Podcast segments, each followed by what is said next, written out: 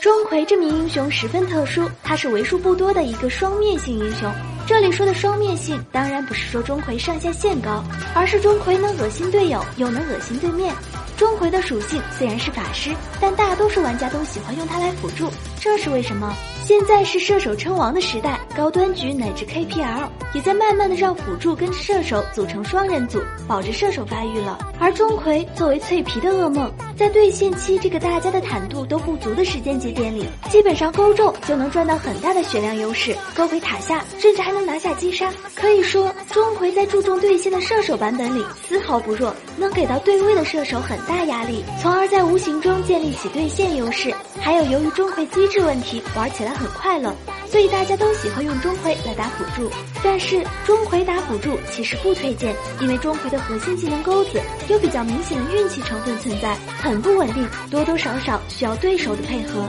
没有主动控制，没有位移，打辅助没伤害，不建议大家用钟馗辅助。